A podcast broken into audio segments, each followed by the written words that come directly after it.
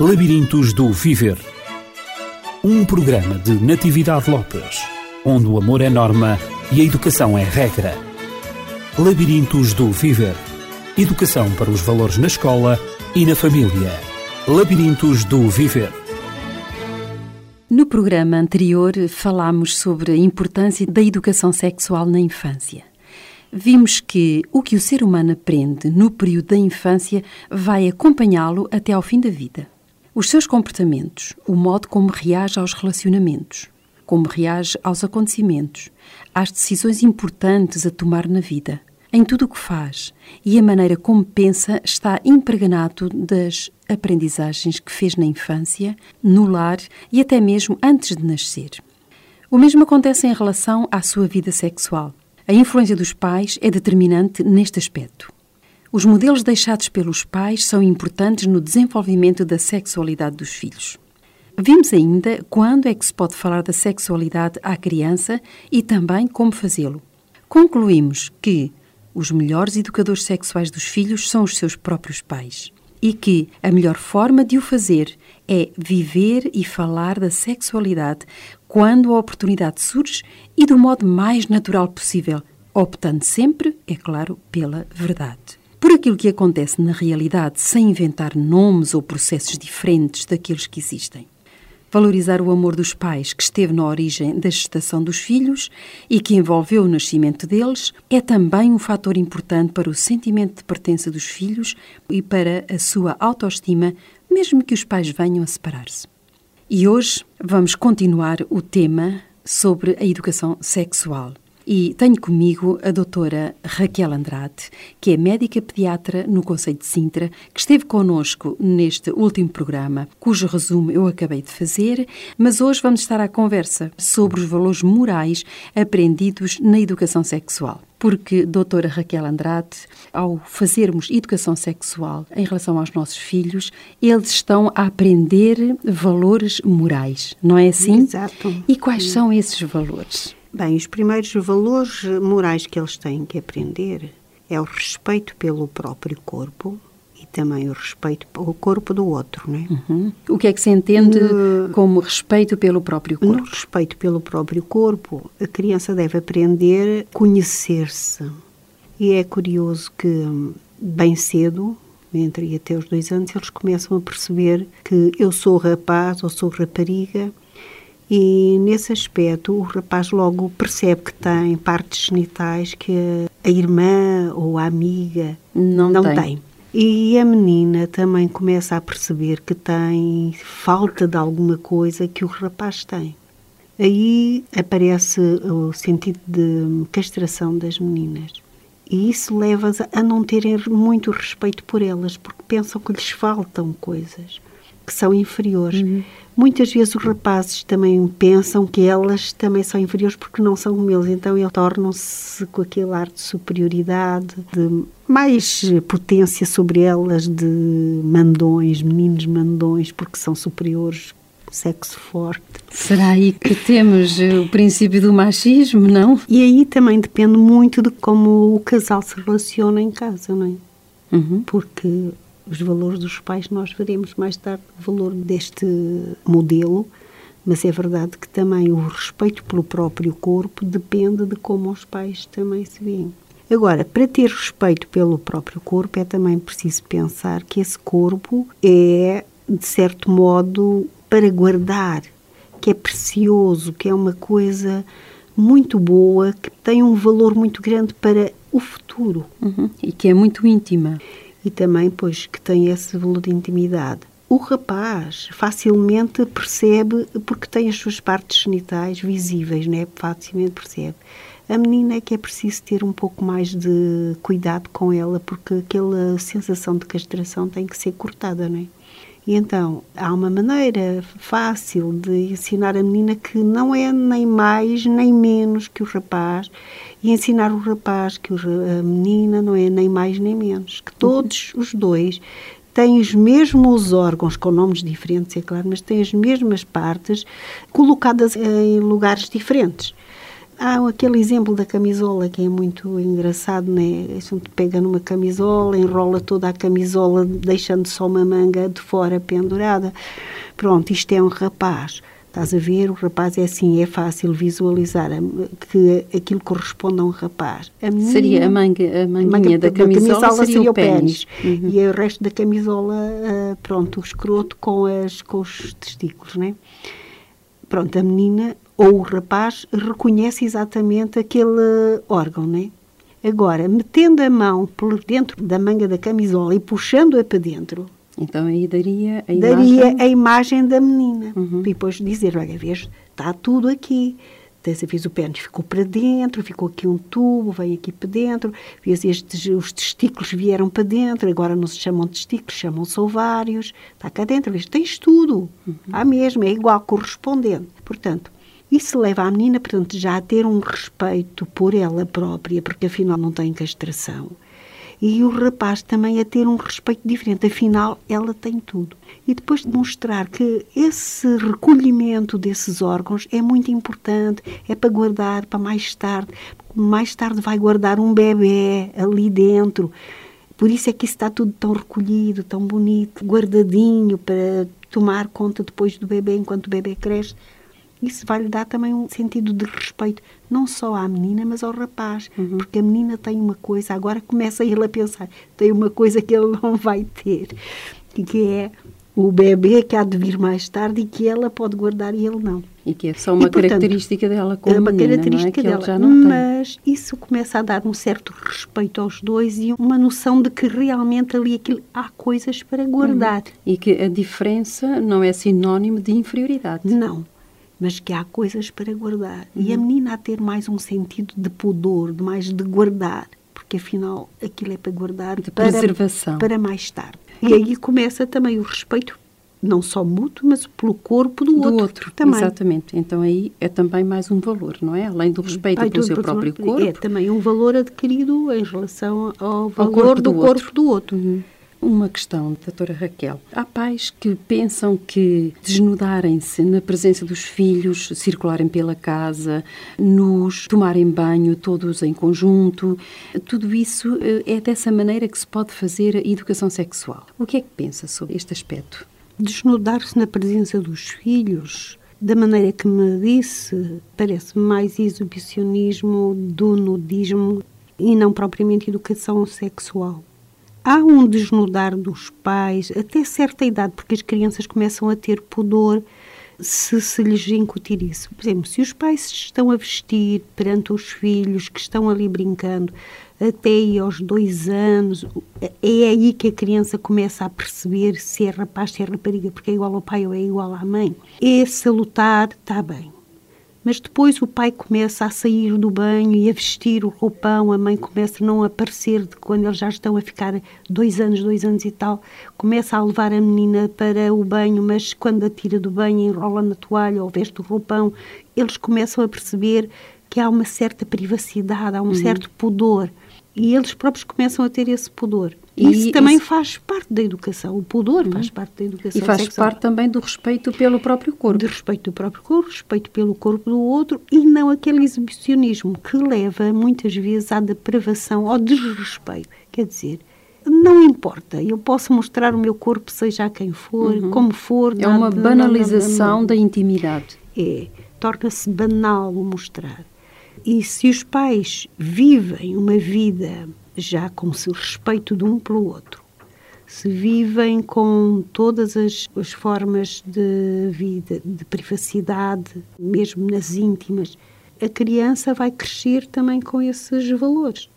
Vai ser cuidadosa na sua maneira de estar, de viver. Nós vemos muito exibicionismo que já na puberdade, na juventude, são de certo modo normais e porque são impulsivos, mas se eles já não tiveram este ensino de pudor, que vindo normalmente, que não é preciso estar a dizer, tens que ter, mas que vem vindo por uh, vivência familiar, eles vão ter uma certa possibilidade de controlar os seus instintos. Uhum.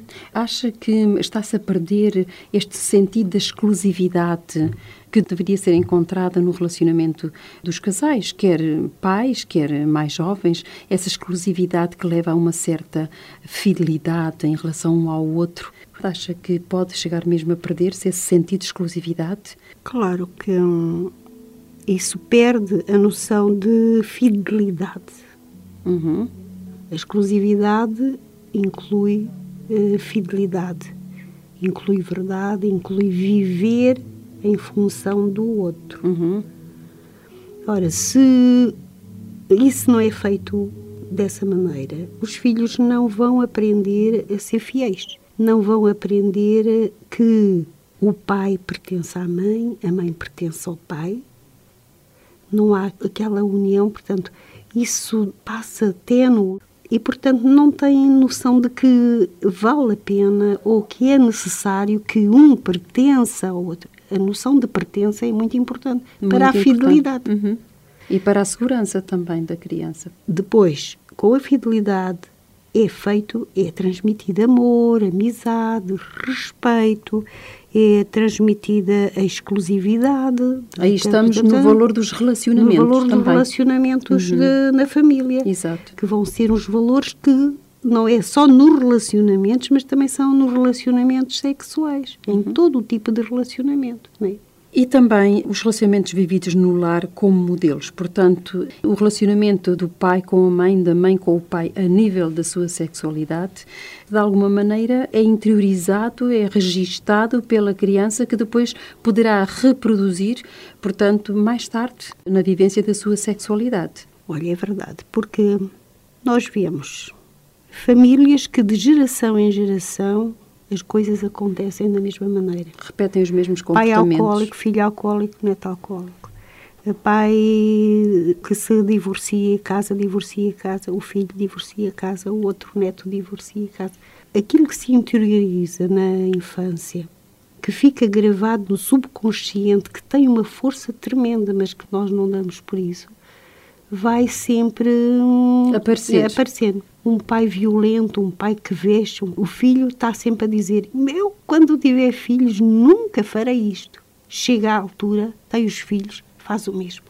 E acontece a mesma coisa na promiscuidade também? Na promiscuidade. Então, quer dizer, portanto, os valores inculcados na infância têm muita importância. Porque mesmo quando um filho foge do valor moral correto que se instituiu, que se gravou na infância, ele vai andar um tempo fora desses valores, mas não se vai sentir bem, ele acaba por voltar. Uhum, tem a sua consciência moral que ele, lhe diz que está errado está, aquilo que ele fez. Ele acaba uhum. por voltar. Porquê? Porque tem as referências. As referências. Uhum. Está escrito, ensina ao menino o caminho em que deve andar, não é? Ele nunca mais se esquecerá. Até quando for velho. Porque pode haver desvios, mas esses desvios vão acabar por uh, voltar à sua normalidade. Portanto, estes, se um pai ou uma mãe tem um comportamento que não é correto, vai inculcar esse, esse essa, vivência, essa vivência. Pais que vivem na mentira, fingindo que são uma coisa quando não são, fingindo para os outros, mas dentro de casa são uma coisa. Os filhos vão ter o mesmo comportamento. Portanto, na sexualidade é a mesma coisa. Exato. E o que dizer também, muitas vezes os pais que, ou por vergonha, ou talvez por não se sentirem preparados, e falámos um pouquinho disso no último programa, acham que nunca é o momento, nunca é a altura ideal para falar na sexualidade aos filhos. E estão sempre a protelar, a protelar esse momento. O que acontece é quando eles chegam à adolescência e se veem abraços com as suas fortes emoções, com os seus impulsos sexuais, eles não sabem como gerir e muitas vezes limitam-se apenas a repetir aquilo que viram nos outros, aquilo que veem no grupo, que observam, aquilo também que veem daquilo que a média lhes oferece, imagens, os filmes, aquilo que leem, nas imagens que leem também e que veem também nos livros, a televisão, etc., acabam por reproduzir reproduzir o mesmo tipo de comportamento Exato. sem serem comportamentos moralmente aferidos ou eticamente aferidos, sem padrões. Pois, é assim, se eles não puderam ter confiança nos pais, se eles não puderam aprender dos pais, eles foram buscar a outras fontes. Tem mesmo que ir buscar, não é? Porque a curiosidade os leva a isso. Pois, têm os colegas na escola, uhum. os que também os pais não ensinaram e eles estão fantasiando. Aqueles que os pais ensinaram, mas que eles têm, apreenderam, mas não sabem ensinar. Uhum. Deturpa-se aí os sentidos e eles, quando chegam à adolescência, como disse, os seus impulsos, eles já levam um conhecimento muito deturpado porque não foi gerido e então aí acontecem muitas coisas desagradáveis. Então a educação sexual podemos dizer que é um valor moral que é aprendido na infância, em que o papel dos pais é insubstituível neste período da infância. E eu penso que agora vamos fazer uma pausa. Nada melhor do que a uhum. música para suavizar as nossas ideias e para retemperar também o nosso ânimo, a nossa coragem. É então bom, agora é bom. é bom, com certeza. Vamos ouvir esta música agradável.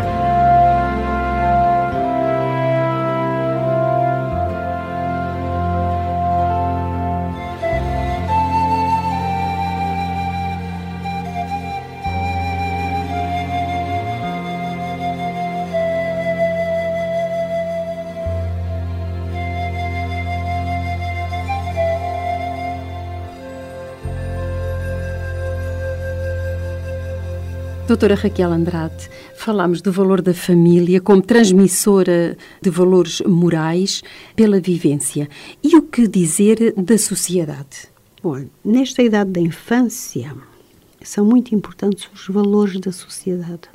A criança começa a ter as suas primeiras experiências sociais, a sua sociabilidade logo no jardim de infância. Uhum. Se uma criança já vai ligeiramente preparada, porque a educação sexual vai se fazendo gradualmente até, acho que até à velhice, não é?